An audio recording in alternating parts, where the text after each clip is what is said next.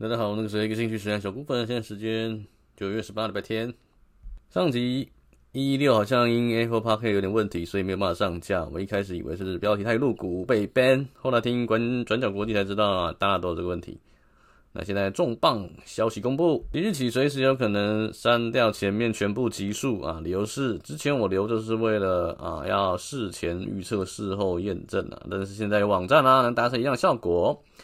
身为一个勤俭持家的客家人，绝对不会有能不花银子的时候啊，花银子的。所以呢，以上靠免费方案三小时云端空间来算的话，大概只有六级的小粉丝可以同时上线。那空间不足的话，会把前面集数删掉。想查阅历史资料的盟友，可以从我们的网站“股外小粉丝”网站找。以上报告。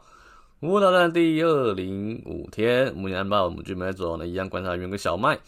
原油本来预计冲破一零一，但俄罗斯一面倒，也就没有战争激烈的利多啊助力。现在有点破底翻的味道，不跌破八十四块都看多。小麦果然翻多，现在啊月线之上就是持续抱着。铁币现价万九一样跟着美股涨跌，黄金短线上一样跟着美股涨跌。S&P 五百呃。